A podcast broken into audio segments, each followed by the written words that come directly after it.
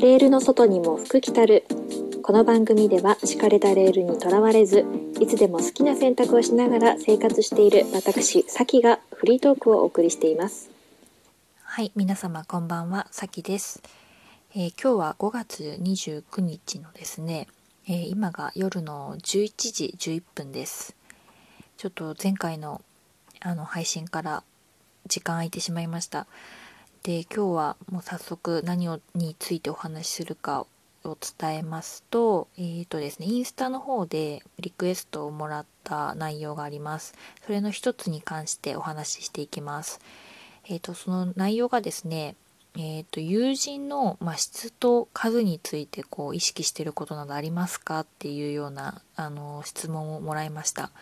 なんかその方は今その自分、まあ、社会人おそらく4年目か5年目ぐらいだと思うんですけど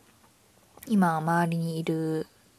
子に無理して合わせているっていう気がしていてなんかそれって必要なのかなって感じたりとかまあでもこう人に合わせることもあのー、必要でなんかそういうふうに考えてしまう自分がすごくわがままなんじゃないかなみたいなことで少し悩んでいるようです。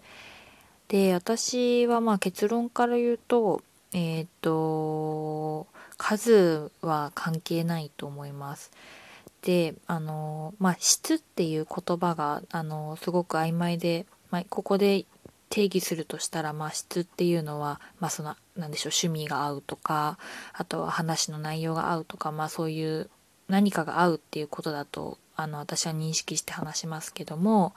まあ、質はもちろん大事ではあるんですが別にその何でしょうこういう話が合うからその人がいいとか悪いとかじゃなくてただ自分と合うか合わないかだけの話だとは思います。なので合わない人にこうわざわざ合わせて我慢をして一緒にいる必要は全くないと思ってます。あのー、前に配信した第6回だったかなこう人間関係で大事にしていることでもお話ししたんですけどやはりまあ自分の感情がこうネガティブになるような人と一緒にいる必要はないと思ってるのでそういった意味ではもう我慢もせず、あのー、数がいくら減ったとしてももうそれは別に私の中ではあのー、関係ないかなと思ってます。でただあの質と数っていうふうに比較して考える必要もなくってえっ、と質と数っていうのは相反するものではないのであの自分がこう大事にしたい友人がもしに2人だったものが4人になって6人になってってこう数が増えてもそれは全然悪いことじゃないしむしろすごく幸せなことだと思います。なので別にこう人数っていうところには重きを置かずにただあの自分がこう関係を気づいていきたい人といればいいかなと思ってます。でその方はまあ学生の頃は結構なんかこう本当にあのー、心から好きだなとか楽しいなと思える友達がいた気がするけど社会人になってそれがすごく少なくなってきて孤独感を感じるようになったってお話をしてたんですけどなんかそれはもう環境があのー、社会人と学生ってだいぶ違うのでそれもその方が悪いっていうよりはもう環境のせいとしせいって言ったらおかしいかもしれないですけど環境が原因かなと思います。んど具体的にどんなことが違うかっていうと、まあ、学生に関して言うとえっとそうですね仕事をしてるわけではないのでやっぱこう自分の好き嫌いをはっきりあの表現した中であの友達とこう関係って築いていけると思うんですよね。例えばま学生で、あの、まあ、大学生だったとして、まあ、恋愛の話が好きだとかコスメの話が好きとか、まあ、ダイエットの話が好きだとかなんかそういうただもう利益とか、あの、こう業務としてやってるわけじゃなくただ自分の好き嫌いでその話が合う友達といればいいですし、まあ、サークルに入れば例えばテニスサークルに入ったらもうテニスが好きっていう共通点がある友達と一緒にいれるのでそれはあの共通の話題があるっていうところで共感持ってこう楽しく入れるっていうのがあると思うんですよね。あとはまあ学力的なところも言ったとあの伝えると、まあ、ある程度こう同じなんでしょう、まあ、思考レベルって言ったら言葉が悪いかもしれないですけど、まあ、あの思考というよりはその同じあの入試を突破した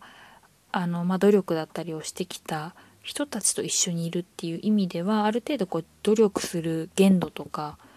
努力に対しての考え方とかおそらく同じぐらいの人たちがいると思うんですよね。そういう意味であのこう共通点が多い人がいっぱいいると思います特に大学生とかだと学部も絞られてきていて、まあ、その中で仲良くなるっていうのはすごく簡単なことかなと思いますで一方社会人で出会う人たちっていうのは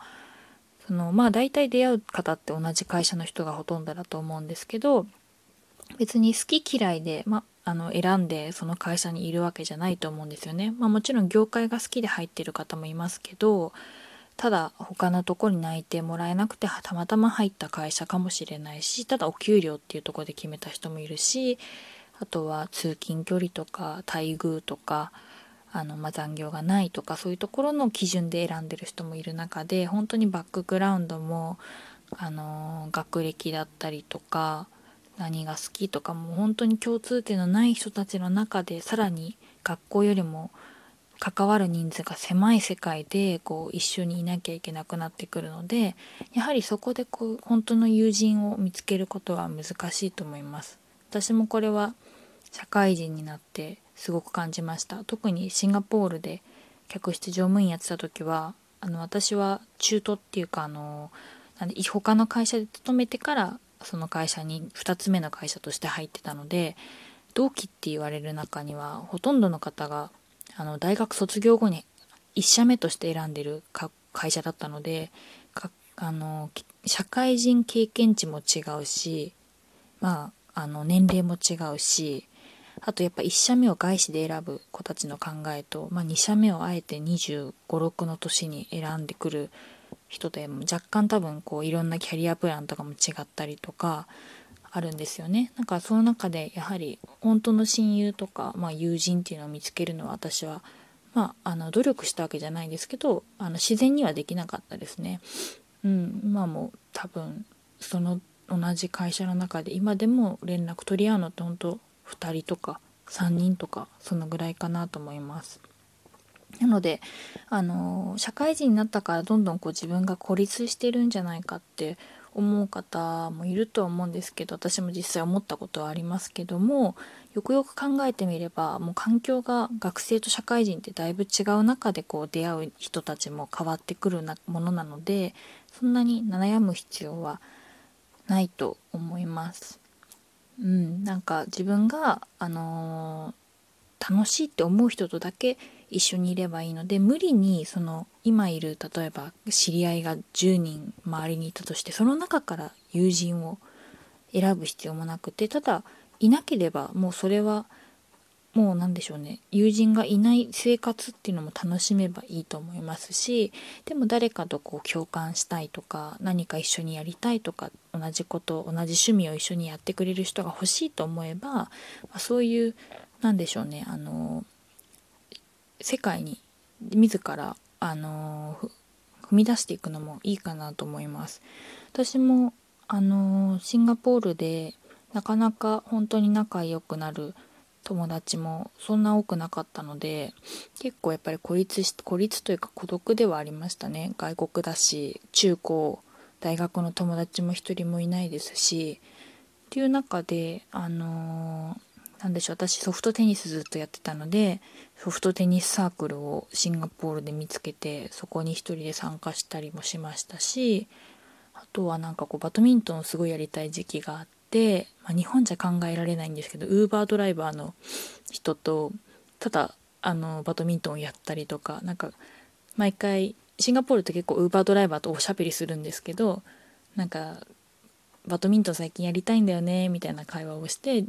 なんかその方もやってるよっていうなんか友達とよくやるから今度おいでよって言われて、まあ、実際行ったりとかなんかそんな感じで自分がやりたいこととかこう楽しみたいことを同じように楽しめる人を探す手段って全然もっといろいろあると思うので、まあ、今社会人になってその同じ会社の中とか関わる人たちの中からどんどん孤立してるなと思えば自分の好きなことを他の世界に求めてってあの共感してくれる人を探すっていうのも一つの手かなと思います。でもう一つその学生の時に仲良かった友達がこう社会人になるにつれてどんどんこう距離が空いてってしまってるような気がするっていうのも悩みの一つに上がってくると思うんですけどもうそれも私は結構もうしょうがないかなと思います。あの、学生の頃好きだったことが今も好きっていうふうには限らないし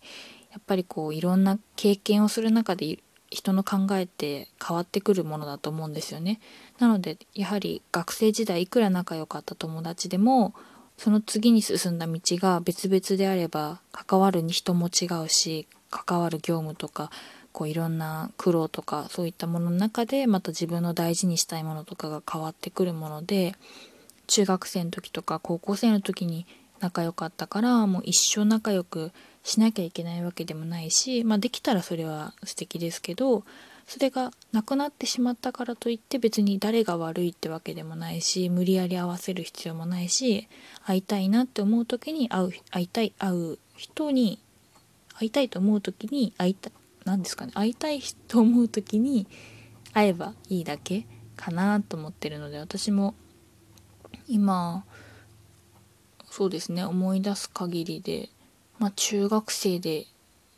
仲良かった友達でもほんと個人的に会うのは1人とか2人ぐらいかな